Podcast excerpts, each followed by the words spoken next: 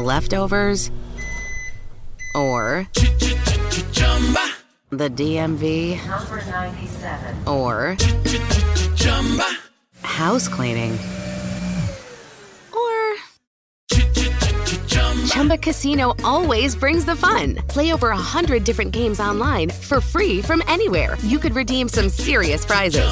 ChumbaCasino.com. Live the Chumba life. No purchase necessary. Void where prohibited by law. T plus terms and conditions apply. See website for details. Texting privacy policy and terms and conditions posted at textplan.us. Texting enrolls for recurring automated text marketing messages. Message and data rates may apply. Reply stop to opt out. The pandemic has been hard on all our kids. New studies show more than one in three children who started school in the pandemic now need intensive reading help. That's right. Millions of kids in kindergarten through third grade in the United States cannot read at grade level. Here's the good news. Your child can be reading in just 30 days, guaranteed, with Hooked on Phonics. Even if your child has been struggling, Hooked on Phonics will teach your child to read in just 30 days, guaranteed. And right now, you can get started for just $1. Text the word grade to 323232 right now. Hooked on Phonics is highly effective and incredibly fun, and everything can be done right from home and in less than 20 minutes a day. For more than 30 years, Hooked on Phonics has been the proven learn to read program that kids love to use. Text grade to 323232 and teach your child to read in just 30 days, guaranteed. Text grade to 323232 right now and get started for just $1. Text grade to 323232 now. Text grade to 323232.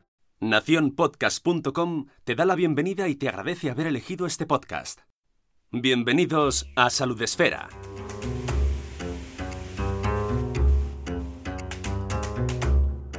Hola amigos, bienvenidos a un nuevo episodio de Salud Esfera, a un nuevo dossier especial. En esta ocasión vamos a tratar los trastornos de la conducta de alimentaria. Mm, si no me equivoco, ¿verdad, Gema? Nuestra invitada, Gema García, buenos días. Buenos días, ¿qué tal? Así es. Que estamos acostumbrados a ver los TCA, TCA, TCA, que lo veréis por todas partes. ¿Qué son los TCA? ¿Qué son los TCA? Pues mira, eh, te voy a llevar la contraria así de inicio. Bien, ¿vale? me gusta. me te voy a decir lo que no son en lugar de lo que son. Eh, aunque pueda parecer lo contrario, los trastornos alimentarios no son un problema con la comida. Fíjate, que partimos desmintiendo. Son eh, problemas muchísimo más complejos y muchísimo más profundos que se manifiestan a través de la relación que la persona tiene con la comida. Pero no son solo un problema con la comida. Si nos fijamos en los problemas que la persona tiene con la comida, es como si entendiéramos un iceberg mirando solamente a la parte de hielo que sobresale del agua. Claro, lo que pasa es que nos sol- solemos simplificar mucho las cosas, Gema. Sí, sí, es una versión muy, muy reduccionista, sí, es verdad. Bueno, estamos hablando con Gema García, ella es psicóloga, ¿verdad? Sí, En Valencia, si no me equivoco. sí, sí. ¿Y cuántos años llevas eh, en este mundo y tratando este tema de, las, de los TCA? Pues ya me pierdo, no sé si son 12 o 13, Unos más o menos, por ahí, unos cuantitos ya, sí, sí. ¿Y ha- has notado que haya evolución? ¿Se dan más casos o se da en gente más joven? Pues mira, eh, ambas, ambas. Bien. Por- empezamos bien. Pues por desgracia, los trastornos alimentarios son patologías que tienden a crecer y aumentar con el paso del tiempo, con lo cual algo no estamos haciendo bien, como sociedad, digo.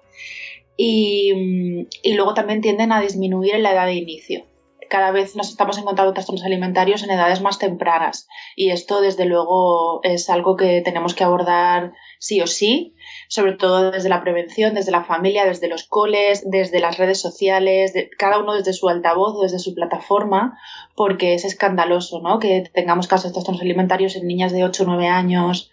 Es, es muy duro, es una realidad muy dura. Es muy doloroso. Precisamente Mucho. acabamos de vivir el día, no sé si es mundial, nacional, internacional, europeo o cuál, eh, dedicado a, precisamente a los TCA.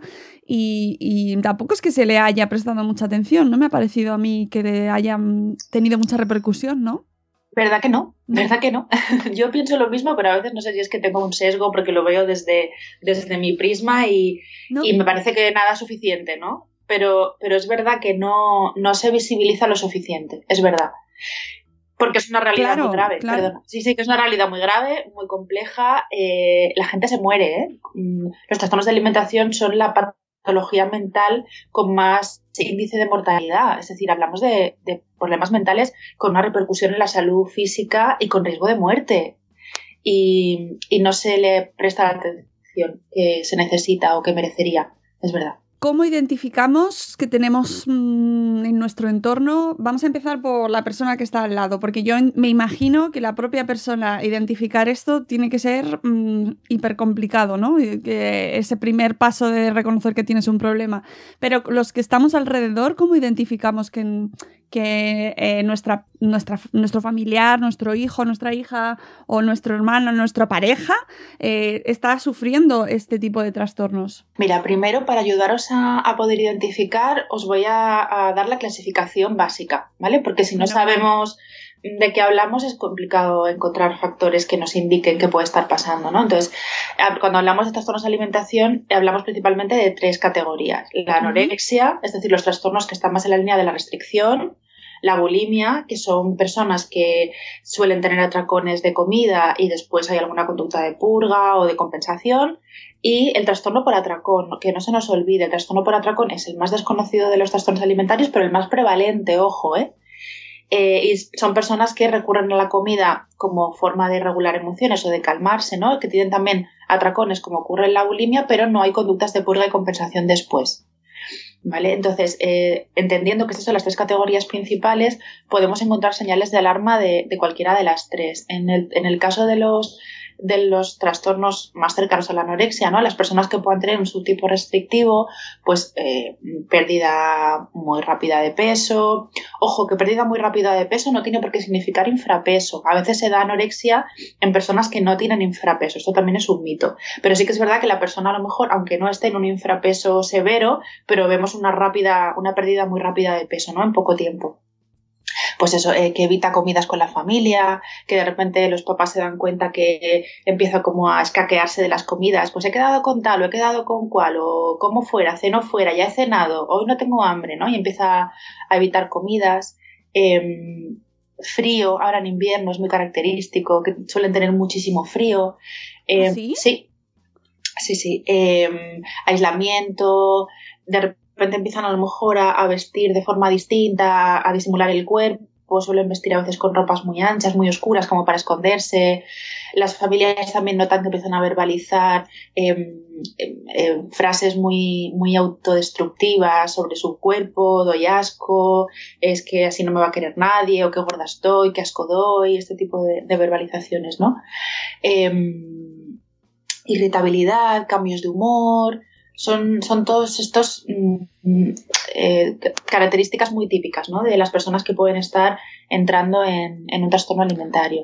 En el caso de bulimia, trastorno por atracón, eh, fíjate que normalmente, eh, en, en, general, los trastornos alimentarios hay mucho miedo a pedir ayuda, ¿vale? Muchas veces porque no hay ni siquiera conciencia del problema. Claro pero en bulimia y trastorno por atracón encontramos eh, una vergüenza muy característica. Normalmente se sienten mucha vergüenza de sí mismas porque eh, el descontrol que tienen con la comida les hace sentir personas, eh, pues eso, ¿no? Que no tienen fuerza de voluntad, que no tienen capacidad de autocontrolarse y esto les genera mucha vergüenza. Entonces muchas veces no, no se atreven a pedir ayuda de forma directa, pero sí que mm, dejan señales indirectas. ¿no? Pues a lo mejor pueden dejar montorios de comida visibles o restos de comida en la habitación, que es una forma de pedir ayuda sin pedirla, ¿no? Como que se den cuenta y me ayuden, pero no la pido directamente. Entonces, esto también podría ser un, signo de que la persona puede estar teniendo atracones, ¿no? Y esto lo pueden ver los papás en casa. Eh, cambios en el peso también es, muy característico. Eh, de repente falta dinero y no saben muy bien en qué se lo han gastado. Puede ser que estén gastando dinero en, comida. Bueno, esto es un poquito escatológico, pero hay que poderlo hablar para que los papás estén alertas, pues restos de vómito en el baño, a lo mejor, ¿no? Que hayan ido a vomitar y no, y no hayan limpiado bien, eh, mucha actividad, un exceso de actividad física. De repente, ¿no? Una persona que antes a lo mejor no ha sido especialmente deportista, o sí, pero de repente hay un aumento drástico de, de la cantidad de horas que dedica a la actividad física, por ejemplo. Todos estos datos pueden ser señales de alarma. Qué difícil. Este, justo esto, bueno, ahora los, esto es un podcast, lo escucharemos en diferido, pero justo esta mañana le comentaba a Gemma que hemos estado hablando sobre acoso y violencia en el colegio, acoso escolar, y me comentabas que estaba muy relacionado también el que podía mm, derivar en este tipo de trastornos, porque siempre, siempre hay algo detrás, no surgen de manera espontánea. No, no surgen de manera espontánea. Mm, eh, mira, los trastornos alimentarios son trastornos multicausales. ¿Qué quiere decir esto? Que nunca hay una sola causa. Siempre hay como diferentes em, factores que se han ido sumando y dado un, factor eh, precipitante aparece la sintomatología. Yo siempre lo explico como un vaso de agua, ¿vale? Son como gotas que van llenando un vaso. Ese vaso por sí mismo no rebosa en un principio, no tiene por qué aparecer sintomatología, pero cuando, cuanto más lleno está el vaso, más probabilidad hay de que caiga una gota especialmente de, grande, grande, o sea, esa gota última que cae haga que rebose el agua del vaso y entonces aparece la sintomatología. Entonces, solución que la persona ha puesto en marcha para, sobrevivir a una situación de dolor o de crisis eh, personal, ¿no? Eh, a la persona le han ido ocurriendo determinadas cosas en su vida que han hecho que genere una, una autoimagen negativa, o que acumule muchísimo dolor que no sabe cómo gestionar y o bien se refugia en la comida como forma de gestionar sus emociones dolorosas o de o acallar eh, todo ese dolor o bien em, dada una autoimagen negativa como vivimos en una sociedad que nos cuenta que ser delgado es igual a ser feliz, a tener éxito y a ser aceptado, pues esas personas buscan esa, esa autoestima, esa seguridad o esa aceptación a través de cambiar su cuerpo. ¿Qué papel tiene el acoso escolar en esto? Pues un papel enorme, porque una persona que ha sufrido acoso escolar es una persona que crece sintiendo o creyendo de sí mismo que no es válido, que no es suficiente, que no va a ser aceptado nunca, que, que, hay algo, de o, o, no solamente no le aceptan, sino que le insultan, le humillan, le vejan. Y entonces, eh, si yo no me siento aceptado, yo no me siento querido, y siento que hay algo de malo en mí por lo que no me van a querer y la sociedad me cuenta que si estoy delgada o delgado todo irá bien, seré exitoso, todo el mundo me aceptará y me convertiré en alguien válido, pues ahí encuentro una puerta para buscar todo aquello que necesito. Y ahí esto puede precipitar una dieta y a partir de ahí todo lo demás. Mm, Qué complicado, eh, qué complicado, Gema. mucho, mucho, es muy, muy complicado, muy complicado. Me imagino que tendrás, o se verán muchos casos que coinciden con una etapa precisamente de, de, la, de, la, persona, ¿no? de la etapa vital que, que, puede encubrir o enmascarar algunos de estos síntomas, como en la adolescencia. ¿Te encuentras muchos casos en esa edad? Eh, sí, de hecho, bueno, es verdad que estos trastornos de alimentación no son exclusivos de la adolescencia, se pueden dar, como hemos dicho antes, en niñas, en púberes o incluso en personas adultas. Bueno, hablo casi siempre en femenino porque el porcentaje de mujeres es mayor, ¿no? Más o menos se habla de una tasa de nueve chicas por cada chico, pero eso también puede sucederle a los chicos, ¿eh? Que hable en femenino no, no excluye a los chicos. Eh, pero sí, pero mm, hay muchos adolescentes adolescentes y muchas adolescentes que, llegan a consulta por estos problemas. Y tiene que ver con un montón de cosas. Al final, la, adolescencia es un momento muy crítico donde se ponen a prueba nuestros recursos en un montón de áreas, la afectiva, social, intelectual también.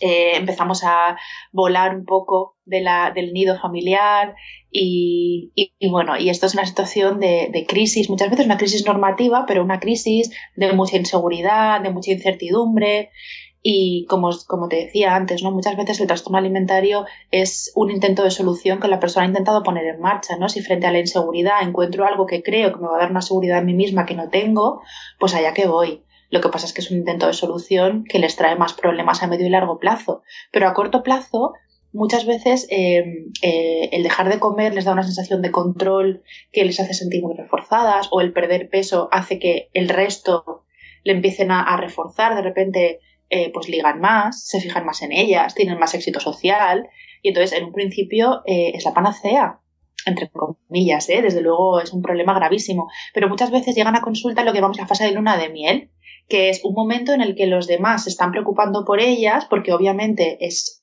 evidente que empieza a haber un problema y hay mucho miedo en las familias, ya se encuentran en un momento en el que están consiguiendo sus objetivos. Me siento fuerte, siento que, tengo capacidad de control, que tengo fuerza de voluntad, la gente me dice que estoy más guapa, que digo más, se fijan más en mí, me aceptan más. Entonces, claro, en ese punto convencerlas de que están jugando con fuego y de que em, esto no es tan bonito como les parece, es complicado. es una, una, tarea complicada que tenemos los clínicos. Esto se pasa enseguida, ¿eh? porque esto dura muy poquito. Es como un, una alucinación mm, que dura muy poco. Eh, es porque al poquito tiempo empiezan ya a darse cuenta de todas las consecuencias negativas, empiezan a notar pues, esto, ¿no? la, la, ansiedad, la tristeza, el aislamiento, eh, la irritabilidad, los cambios de humor. Empiezan a verle la cara B a lo que en un principio les parecía que solo, que solo tenía una cara. ¿Existe un tipo de persona más proclive o que tenga más mm, probabilidades de sufrir este tipo de trastornos? Pues mira, eh, todos tenemos boletos, solo, solo, solo antes eh, fomenta mucho el tema de la búsqueda del canon de belleza ideal como única forma de belleza posible. Y solamente con eso todos tenemos eh, puntos para poder desarrollar el trastorno alimentario. Es decir, nos encontramos en un, en un estado de vulnerabilidad solamente por el tipo de sociedad que estamos creando. Pero después también como como te decía, hay otras gotas. Esa gota la tenemos todos en el vaso, pero luego hay otras gotas que pueden ir sumando. Tenemos factores familiares muchas veces también, ¿no? Familias en las que se, se, le da mucha importancia a la, a la, apariencia física, donde no se tienen hábitos alimentarios pues, suficientemente saludables, eh, donde familias en las que no se fomenta la comunicación o la regulación de emociones. Es decir, hay algunos factores que, que sí que se pueden prevenir desde casa, que luego si quieres hablamos de ellos. Y luego también hay, también hay factores individuales, ¿no? El, pues eso, como decía, la baja autoestima, el perfeccionismo, la rigidez. Eh, hay algunas, algunos aspectos en, la forma de, ser de la persona que pueden predisponerle también. Sí, eh, existe ese, mm, esa imagen ¿no? de estudiante modelo, ¿no? Eh, hablamos de niñas porque se da más en niñas, niñas que lo han hecho hasta entonces todo perfecto, ¿no? Y de repente no entras en ese canon de perfección y tienes que entrar, como sea. Claro, exacto. normalmente nos encontramos a, personas muy, muy exigentes consigo mismas, eh, pero un nivel de exigencia patológico, ¿no? Es solo existe una forma posible de que lo que hago esté bien, que es que sea perfecto, y todo lo que no sea perfecto no es suficiente. Pero no solamente no es suficiente, sino que despierta en ellas un autodiscurso de no vales para nada, eres una mierda, eh, así no vas a llegar a nada en la vida, no te van a querer, no sirves para nada, etcétera, etcétera, etcétera. Vale, vamos a. Mm, estamos ahí, hemos localizado la situación. Ahora, eh, ¿cómo lo trabajamos? Empecemos, pues, por ejemplo, desde casa, ¿no? Desde el primer punto en el que, como padres, nos vamos a encontrar o como familias nos vamos a encontrar con esta situación, que puede, insisto, puede ser desde muy pequeños y desarrollarse durante, eh, normalmente durante la adolescencia, suele ser, ¿no? Sí, bueno, sí, es, es frecuente durante la adolescencia, pero no solo durante la adolescencia. No Recordemos esto porque a veces eh, llegan personas adultas a consulta y han tardado mucho en pedir ayuda porque tienen en la cabeza que esto es una cosa, cosa de gente más joven, ¿no? ¿Qué hacer desde la familia como prevención o una vez que ya han detectado que puede estar pasando algo? Vamos a empezar con la prevención y luego ya, si quieres, vemos eh, qué hacemos cuando hemos encontrado una situación eh, con que tenemos un problema en casa. Mira, cosas, cosas que se pueden hacer desde la familia para prevenir. Pues lo primero, ser un modelo de hábitos de salud en casa. Ojo, cuando hablo de hábitos de salud, no hablo de dietas, etcétera, etcétera, sino todo lo contrario, que, que en casa haya unos hábitos alimentarios saludables y flexibles, es decir, que la mayor parte del tiempo la alimentación sea saludable y equilibrada, pero que de vez en cuando pues quepa hacer una excepción y en un cumpleaños se pueda comer una tarta o podamos tomar, yo qué sé, unas chuches, unas galletas, que a veces mmm, prohibir determinados alimentos en busca de una alimentación saludable perfecta tiene el efecto contrario y es que si prohibimos alimentos a los niños luego los van a comer a escondidas o cuando los coman los van a comer con tanta ansia por la prohibición anterior que a lo mejor se van a pasar y van a comer de más entonces hay una frase de Julio Basulto que me gusta mucho que es no prohibir, no ofrecer, ¿no? Entonces pues igual eh, hay determinados alimentos que, no están en casa con toda la naturalidad y aquí no pasa nada, ¿no? También ser un, ejemplo en casa de, lo que significa una vida activa, eh, practicar deporte de forma saludable como un elemento lúdico de socialización, no como ir al gimnasio para compensar calorías, ¿no? O para quemar lo que hemos comido. Es muy importante hacer comidas en familia, eh, en familia, no todos juntos, juntos, que no es lo mismo, todos juntos con la tele, cada uno haciendo, haciendo lo suyo y con su móvil y pendientes de la televisión, no es comer en familia. Entonces, comer en familia, compartir ratitos de comunicación, de compartir, de charlar, de estar juntos es muy importante. Eh, también es una oportunidad para, ofrecer un espacio de escucha activa a nuestros hijos, ¿no? Esos ratitos compartidos, no solamente en torno a la mesa, eh, hablar muchísimo con ellos, interesarnos por lo que les pasa, eh, es importante que les hagamos sentir importantes, porque eso también va, a fomentar una autoestima sana en ellos. Y eso es un protector por todo lo que hablábamos antes, ¿no? Que se sientan importantes. El tema de la autoestima es que justo ha sido vital en, el programa que hemos hecho sobre acoso escolar. Qué importante la autoestima. La autoestima, Gemma, la autoestima son valiosos por lo que son, no por lo que consiguen. Porque muchas veces, eh, intentando, con la mejor intención, ¿eh? las familias siempre lo hacen lo mejor que saben y lo mejor que pueden, pero a veces intentando fomentar que, la que, que, los nanos sean personas pues eso, ¿no? comprometidas, que se esfuercen y tal, caemos en el error en el error de las cosas que consiguen, por las notas, por las medallas, etcétera. Y al final eso puede personar la sensación de que solamente valgo por lo que consigo. Y eso es un error, ¿no? Porque luego, pues eso, vienen esos perfiles exigentes, perfectos, y eso es un, un factor de vulnerabilidad para los trastornos de alimentación. Muy importante también cuidar la gestión de emociones en casa. Sabemos que los trastornos de alimentación, sea anorexia, bulimia o trastorno por atracón, tienen algunos factores en común y uno de ellos son las dificultades en la gestión de emociones, con lo cual todo lo que hagamos en casa encaminado a que los niños aprendan a reconocer sus emociones, a saber expresarlas, a sentirse con derecho a sentirlas, que eso también es muy importante. Todo eso va a ir en la línea de, de la prevención de trastornos de alimentación porque muchas veces el síntoma alimentario es un intento, como te decía antes, de regulación emocional. Es acallo mis emociones o silencio mis emociones a través del control o me evado de ellas o las o, calmo determinadas sensaciones como el vacío, la tristeza, el aburrimiento, etcétera, con comida. Entonces, si sabemos eh, enseñar a los niños otros recursos de regulación diferentes, pues es menos probable que vayan a buscar la comida o, el control como una forma de regulación. Luego, muy importante también desde casa, que seamos eh, modelos de una relación suficientemente buena con nuestro propio cuerpo. Claro, eh, si nosotras estamos constantemente criticando nuestro cuerpo, criticando los cuerpos de los demás, pues los niños aprenden eso en casa y lo copian, ¿no? Y también que podamos eh, inocular en los peques y en las peques y en los adolescentes sobre todo la semillita del espíritu crítico frente al modelo de belleza imperante si compramos revistas de belleza, pues que sea para criticarlas juntas. claro, para reírnos del Photoshop, de fíjate aquí lo que han puesto, o fíjate aquí qué fatal esto que han hecho, ¿no? O qué irreal esto que están vendiendo. Muchas veces pero no para decir, mira la celulitis que tiene esta. Exacto, muchas veces en los grupos de imagen corporal lo que hacemos es eso, traer revistas de moda o de belleza y criticarlas, eh, buscar los trucos, el Photoshop escondido por ahí, las barbaridades que se hacen ¿no? con, los programas informáticos o tocando fotografías, eh, intentando encontrar los mensajes ocultos que nos envían y desmontarlos. Eh, toda esa parte de, de poder fomentar un espíritu crítico es súper importante porque al final va a ser un escudo protector frente a la sociedad en la que se van a desenvolver. ¿Y qué sociedad, además? Pues esto es lo que hablábamos antes. Es que todos tenemos boletos, porque vivimos en una sociedad muy mm, delgadocentrista, si me permites que la llame así, y muy estigmatizante contra todo lo que no sea eh, el canon de belleza. Y eso es horrible. Eh, eh, ¿Está relacionado? ¿Tenéis, mm, habéis notado que exista una mayor preocupación o eh, que, se pueda estar, que pueda estar relacionado con este trastorno eh, la, obsesión con la comida saludable? Ay, mm, qué, temazo me abres. Ah, ya. Mira, eh, esto es que además ahora hay muchísima controversia con este tema y yo te voy a dar mi punto de vista. ¿Comer saludablemente es patológico o insano? Absolutamente no.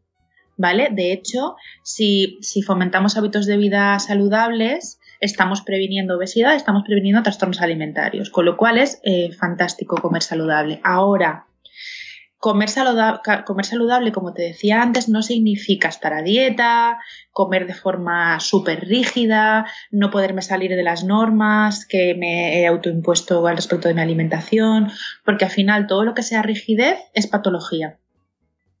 Entonces, tenemos que tener en cuenta que comer sano es muy saludable, pero que si lanzamos un mensaje demasiado estricto o demasiado rígido de lo que supone comer sano, eh, si ese mensaje cae en manos de alguien que tiene una predisposición a la rigidez, a los pensamientos polarizados de todo o nada, que tiene una baja autoestima, que tiene muchas de las gotas de las que hablábamos antes, pues sí que puede detonar en esa persona lo que llamamos ortorexia nerviosa. Es verdad que la ortorexia nerviosa todavía no aparece en el manual de trastornos mentales, pero sí que es muy probable que aparezcan en siguientes ediciones porque eh, se está estudiando eh, los cuáles serían los criterios diagnósticos, porque es verdad que en la clínica nos lo estamos encontrando, personas que se obsesionan tanto con alimentarse saludablemente que cualquier cosa que comen que no está dentro de sus patrones rígidos de alimentación les genera una culpa tremenda que les lleva a ayunos brutales o a compensaciones brutales. Eh, personas eh, muy, muy preocupadas por alimentarse solo saludablemente, lo que les lleva a dedicar muchísimas horas al día a pensar lo que van a comer, a comprar, a cocinar, que gastan muchas, enormes cantidades de dinero, que, que, que prácticamente no pueden pensar en otra cosa en todo el día, que se aíslan ¿no? que prefieren quedarse en casa y no salir a tomar unas cañas con los amigos por no tomarse esa caña. O sea, caña en, caso de adultos, ¿eh? en adolescentes, pues unas bravas y un bocata. Te vas de cena de clase con el instituto, ¿qué vas a cenar? Pues unas bravas y un bocata. Y, prefieren no salir a tomar ese bocata con los amigos eh, antes que tomarse ese bocata porque les genera eh, muchísima angustia porque no es, entre comillas, suficientemente saludable para, que para lo que ellos creen que deberían tomar, ¿no? Y, bueno, y esto desde luego eh, pues es patología. ¿Comer saludablemente lo es? No. ¿Que puede ser una puerta de entrada a la patología? Pues depende, pero en algunos casos sí. No, el, tema de los extremos, ¿no? Exacto. Llevarlo al extremo, pero qué fácil es, Gema, qué fácil es caer en en esa, cuando al final además no nos damos cuenta de que muchas veces estamos rodeados de intereses eh, o de eh, mm, nos están vendiendo ciertos productos. Eh, es decir, es muy difícil aislarse del mundo y decir, bueno, yo voy a comer bien porque esto es lo que yo creo que tengo que comer, ¿no? Informándote y tal, pero sin caer en, en polarizar, en esto, en no, ya no se come nada de azúcar en esta casa. Porque entonces, aparte, aparte de que podemos caer, como te decía, en, la ortorexia nerviosa o rozar la, obsesión por el comer saludable, aunque no se llame ortorexia, sigue sin ser saludable, ¿no? Obsesionarte con nada ni que sea la, alimentación saludable. Pero además, esto de no entrar el azúcar en casa bajo ningún concepto también puede, puede predisponer a trastornos de alimentación por restricción, por un lado, pero por atracón también, porque todo lo que restrinjo no me permito y no tomo, pero me gustaría tomar, el día que rompo mi regla de alimentación y me, y me doy el permiso para comerme una galleta, puede que no sea una, puede que sean tres paquetes. Por todas las ah. veces que no me, he no me he permitido comerme ni una galleta y me he quedado con el run, run, run, run, run, run, run, run en la cabeza. Por eso me gusta tanto la frase que te comentaba antes de Julio Basulto de no, eh, de no ofrecer, no prohibir.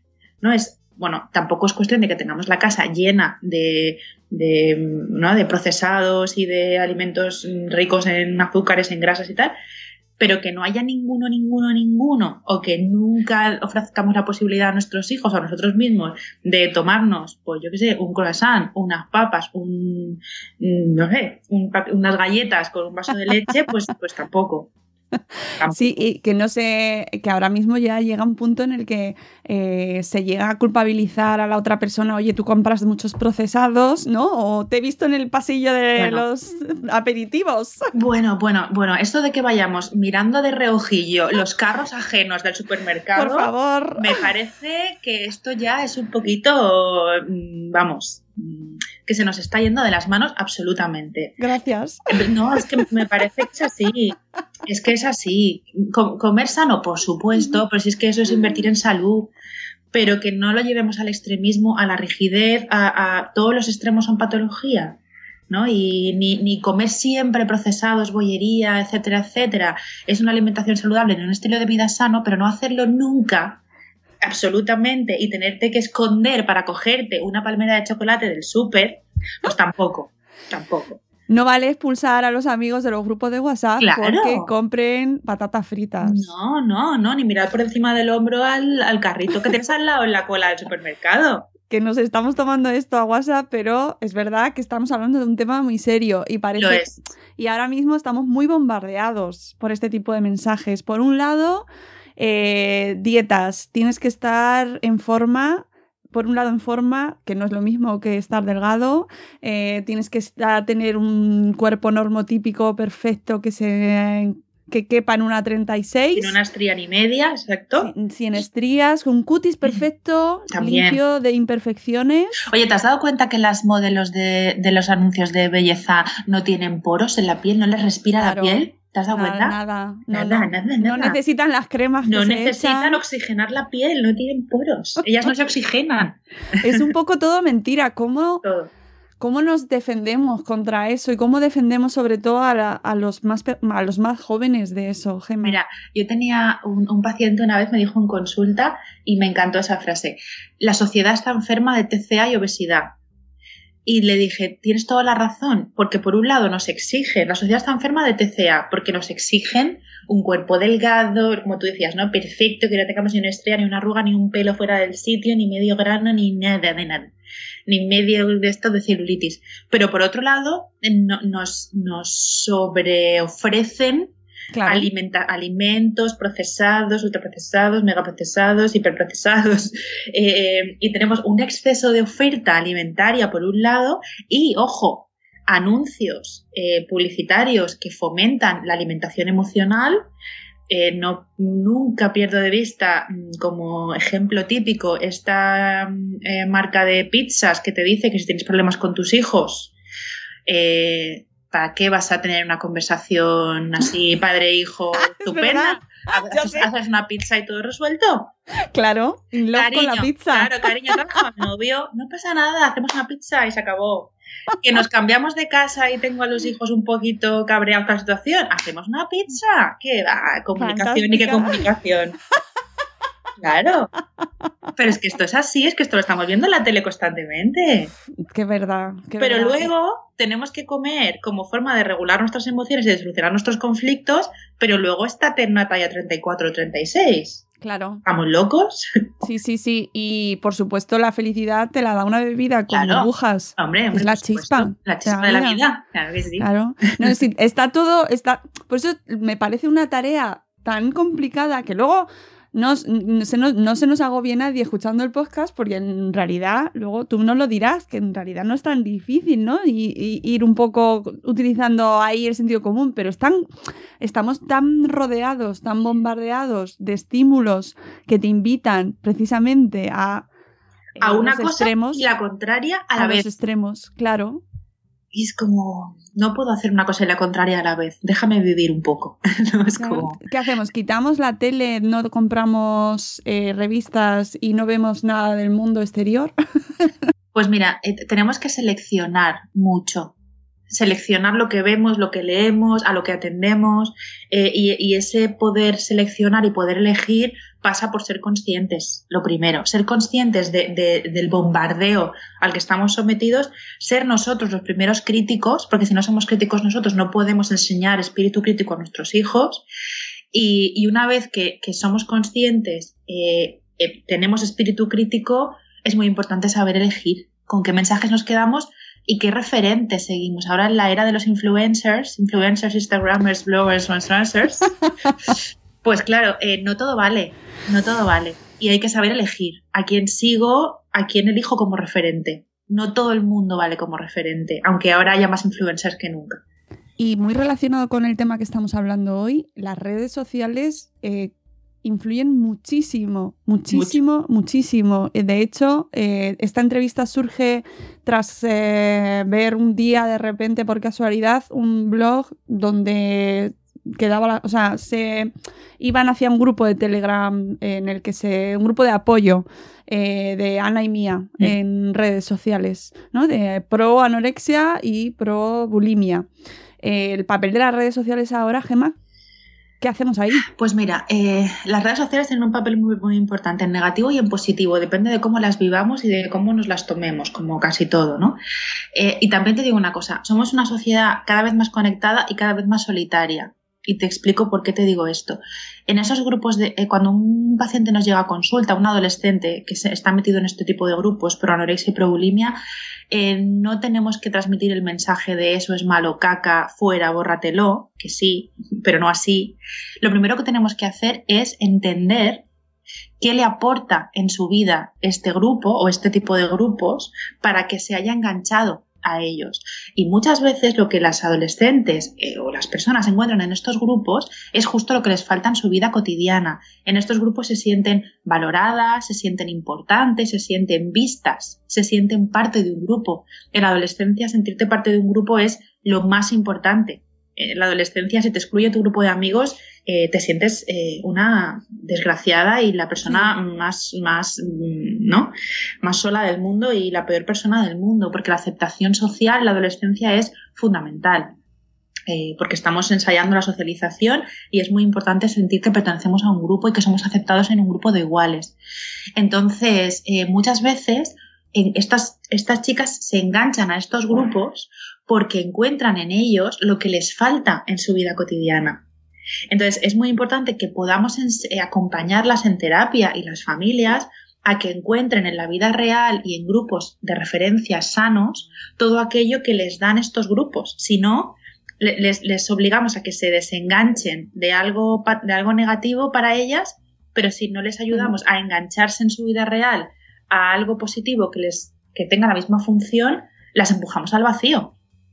Claro, sí, pero es un recurso muy fácil, ¿no? Es decir, como padres, ahora vamos a entrar en la parte de qué podemos hacer cuando mm. nos encontramos con, este, con, esta situación. Lo primero es eh, el, eh, quitarle eso, es, o quitarle el móvil, quitarle las redes, o no, eh, como lo que se puede hacer al principio. Mira, como te decía antes, las redes sociales tienen un una importancia potente tanto en negativo como en positivo. Y esto se relaciona con lo que te decía antes de saber elegir nuestros referentes. Es verdad que las redes, en las redes se pueden encontrar muchos referentes insanos Em, y, grupos que incluso fomentan este tipo de enfermedades, pero también hay referentes sanos, también hay eh, blogs, perfiles, em, un montón de sitios en Internet, podcasts, donde pueden encontrar eh, referentes de salud y de autoestima y, y, de feminismo y de un montón de cosas que les van a ayudar a reforzarse. Por ejemplo, te comentaba antes, ¿no? Yo colaboro en un blog de trastornos alimentarios donde profesionales de toda España escribimos cada semana pues para, ayudar a familias, a pacientes, a población general, a entender, a prevenir, a, modificar algunas, algunos hábitos, algunas conductas relacionadas con los trastornos de alimentación. Es decir, no todo es negativo en Internet, tenemos que saber elegir y seleccionar. Y para eso hay que conocer a nuestros hijos, hablar muchísimo con ellos y ayudarles a, al final, si les ayudamos a, o les acompañamos a saberse manejar en la vida, también tenemos que acompañarles a saberse manejar en Internet, porque es parte de la vida hoy en día. Y hay que acompañarles, no dejarles de la mano de Dios que hagan lo que les dé la gana en Internet. Tampoco prohibir por prohibir. Es enseñarles a saber elegir, el blog eh, que, comentabas, para que la puedan localizar ahora mismo, porque seguro que se quedan como ¿dónde está? ¿Dónde está? Se llama cometeelmundotfa.es. Así ¿verdad? es. Sí. Y efectivamente tiene un montón de recursos, un montón de contenido. Eh, para que todos aquellos que estáis interesados en esta situación, todos aquellos que lo estáis viviendo, además de contar con ayuda profesional, que ahora iremos a ese apartado, pues tengáis, bueno, pues algo de que leer. Eh, la, primera, ya sabemos que la primera reacción en muchas ocasiones es buscar. El doctor Google, sí. Sí, ¿no? ¿Qué, pasa? Eh, mi hija tiene este problema, mi hijo tiene este problema, ¿qué ocurre? ¿no? Bueno, pues que encontremos este blog o que se lo recomendemos a, a familias que tengamos a nuestro entorno o a amigos que puedan consultarlo. Tenemos, hemos eh, localizado que tenemos este problema. ¿Qué hacemos? Siguiente paso. Pues mira, lo primero pedir ayuda. Porque muchas veces las familias eh, les da mucho miedo mirar a esto. Entiendo que da mucho miedo mirar a esto. Y, y a veces eh, las familias esperan a que crezca mucho para pedir ayuda, ¿no? Intentan autoconvencerse de que, pues eso son cosas de la edad, no es para tanto, ya se le pasará. Y, yo creo que, creo, esto es una opinión personal, que, que ese dejarlo para más adelante viene del propio miedo a, mirar a esa realidad. ¿no? Es, no, quiero ni imaginarme que mi hija pueda enfermar de esto, pues me resulta mucho más llevadero a nivel emocional autoconvencerme de que son cosas de la edad y no pasa nada. Que probablemente sí. Es verdad que no todo el mundo que tiene problemas de autoestima en la adolescencia desarrolla un trastorno alimentario, pero mi consejo sería, pues ante la duda, pide ayuda profesional, porque aunque tu hija o tu hijo no esté restringiendo, no haya perdido mucho peso o, no sospeches que se pueda estar atracando, si tiene problemas de autoestima o tiene una inseguridad que le limitan su vida cotidiana en un momento tan importante de su vida, pues mejor que le echen una mano, ¿no? Y a lo mejor algo que se puede resolver de manera más o menos rápida en cuestión de unos meses, ¿no? En terapia, eh, pues, pues fenomenal. Y a lo mejor podemos eh, prevenir o evitar que eso vaya más y acaben siendo años de terapia porque el trastorno alimentario ya se ha instaurado, ¿no? En la vida de esa persona. Entonces, ante, ante los problemas de autoestima, de inseguridad y tal, si, si empiezan a hacer sufrir de más a tu hijo, a tu hija o a ti como persona adulta que nos estás escuchando, pues mejor pedir ayuda, ¿no? No, no tiene por qué ser algo diagnosticable para que pidamos ayuda. Y si es algo diagnosticable porque ya estamos viendo signos claros de un problema como puede ser la anorexia, la bulimia, el trastorno para atracón, desde luego lo primero que tenemos que hacer es buscar un centro o un, o un equipo eh, que trabaje en equipo de manera interdisciplinar y que sean especialistas eh, en el tema, porque eso es muy, muy importante. Desde el cole, ¿cómo podemos eh, animar a, los equipos que nos escuchan, a los profes, a, los, responsables de los comedores? ¿Cómo se trabaja desde el cole? Pues mira, hay algunos agentes que, que, son fundamentales en la detección precoz. Profes, monitores de comedor, eh, pediatras, médicos de cabecera, ginecólogos. ¿sabes? Hay, hay determinadas profesiones que, que tienen una posición clave en la detección precoz y tienen que tener los ojos muy abiertos.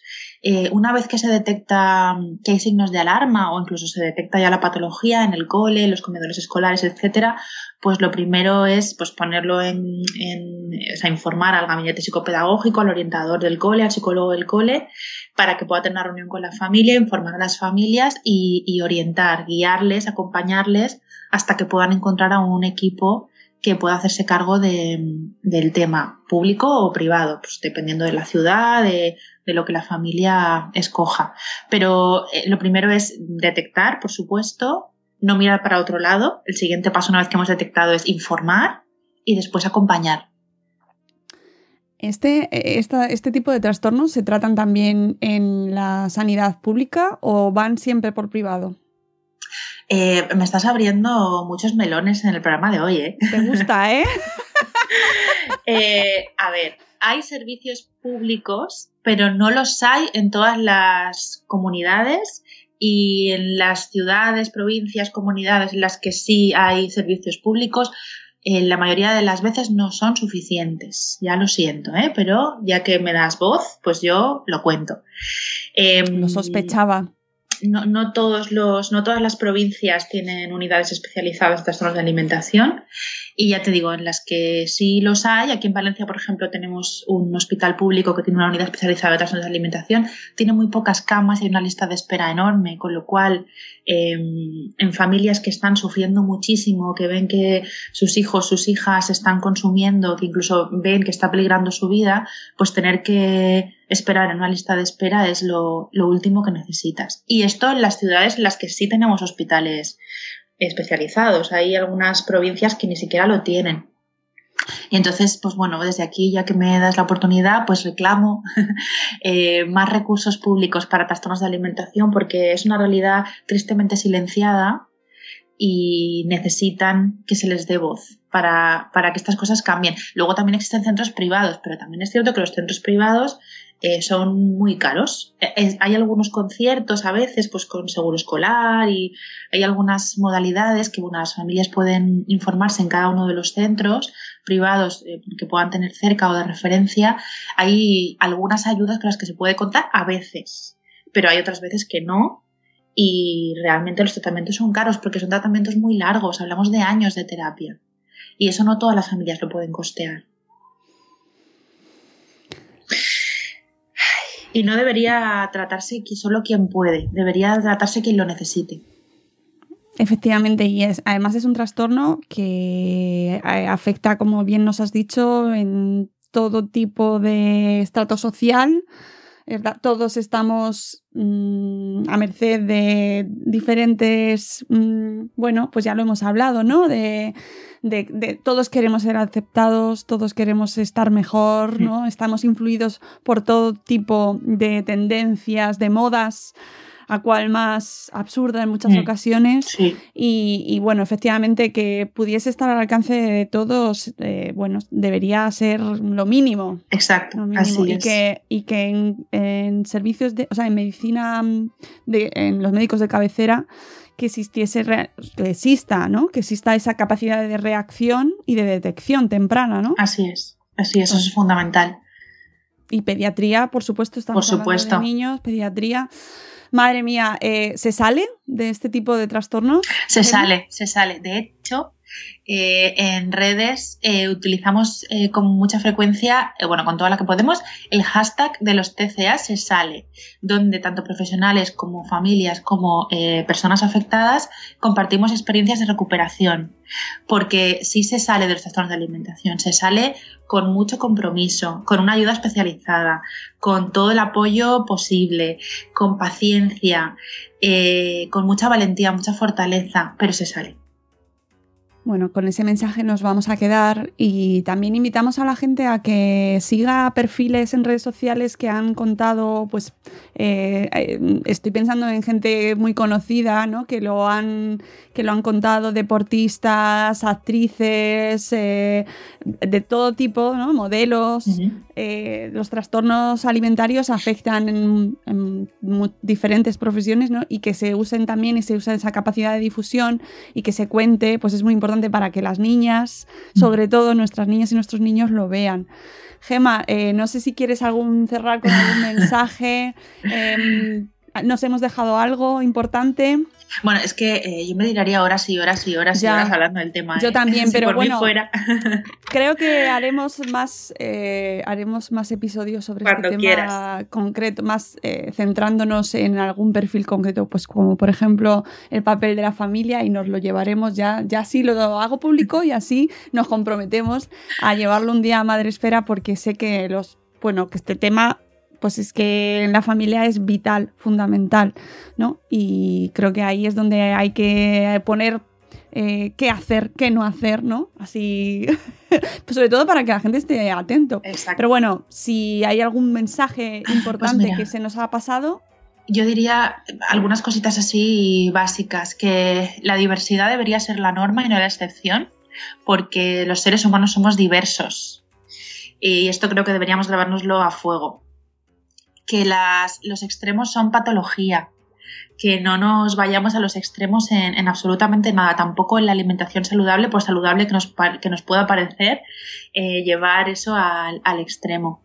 Que, que, no es verdad esto de que eh, un cuerpo X nos va a dar la felicidad, porque porque, porque no es así. Al final la felicidad la conseguimos a través de mm, una vida coherente con nuestros valores, a través de nuestras relaciones personales, a través de, pues eso, ¿no? Dar salida a nuestras potencialidades, eh, vivir una vida que tenga sentido para nosotros, ¿no? Eh, no, no, a través de, un cuerpo. Y bueno, pues eso, que estemos muy atentos a lo que nos quieren vender, que no nos creamos todo lo que vemos por ahí, que sepamos seleccionar nuestros referentes y, bueno, pues, pues un poquito esto, que creo que es como un resumen de casi todo lo que hemos hablado, ¿no? Sí, y que pidáis ayuda a los que nos estáis escuchando, que tenéis profesionales a vuestro alrededor dispuestos a, a, trataros con muchísimo cariño, a devolveros la confianza que a lo mejor habéis perdido y que todos podemos pasar por alguna etapa más complicada y necesitar ayuda sin tener un mega trauma ni nada que nos haya pasado, ¿no? Exacto. Y, no pasa nada si al final eh, normalizamos eh, acudir al médico por otras cosas, cuando te duele la rodilla, pues vas al traumatólogo, pues cuando pasamos un momento complicado a nivel emocional, ahí estamos los psicólogos para echar una mano. Porque a veces eh, actuar cuando, cuando todavía el problema no es demasiado grande, pues hace que el tratamiento sea más efectivo, más rápido eh, y, bueno, y podemos prevenir que eso acabe en un problema mayor. Y es parte del autocuidado que es fundamental. Ah, bueno, por supuesto, cuando hemos hablado de autoestima en la familia, me he dejado el pilar del autocuidado, que es algo. Pero que vamos, es que me encanta a mí. ¿eh? Vamos, podemos dedicar un programa entero al autocuidado porque es eh, hagámoslo. fundamental. Hagámoslo, porque el autocuidado me parece que es un pilar, como tú dices. Sí, sí, sí. El autocuidado es un pilar fundamental y no olvidemos que somos modelos para nuestros hijos también de autocuidado. Y el autocuidado es un pilar fundamental de una autoestima sana. Así que sí. Muy bien, pues eh, sí, ya cierro eh, que Gema eh, la podéis encontrar en, en Twitter, por ejemplo, eh, con su perfil Gema Psico. En Facebook también estás. Sí, sí. ¿Verdad? Con eh, Gema García, la podéis encontrar y podéis leerla en el blog eh, que hemos comentado antes, Comete el Mundo TCA, que os recomendamos vivamente, también tiene redes sociales y bueno, Gema es muy activa en redes, así que cualquier consulta, pues ya sabéis dónde está. Muchísimas gracias, Gema. Muchísimas gracias a ti por Ha contar sido un conmigo. placer. Y nada, eh, tenemos además programas pendientes porque efectivamente esto da para mucho, tiene muchas, eh, muchas ramas, muchas ramificaciones, pero sobre todo hoy un poco era aclarar en qué consiste esto de los TCA, tenerlo un poco en cuenta. Y ya sabéis, si necesitáis ayuda, pedidla. Que hay salida, que se puede, que de las TCA se sale, ¿verdad? Así es, así es. Pues muchas gracias, Gemma, y gracias a todos los que nos estáis escuchando. Volveremos con otro dossier especial o con el programa en directo que ya sabéis tenemos una vez al mes, un jueves de cada mes, hablando de temas tan importantes como este que hemos tratado hoy. Muchas gracias a todos. Adiós.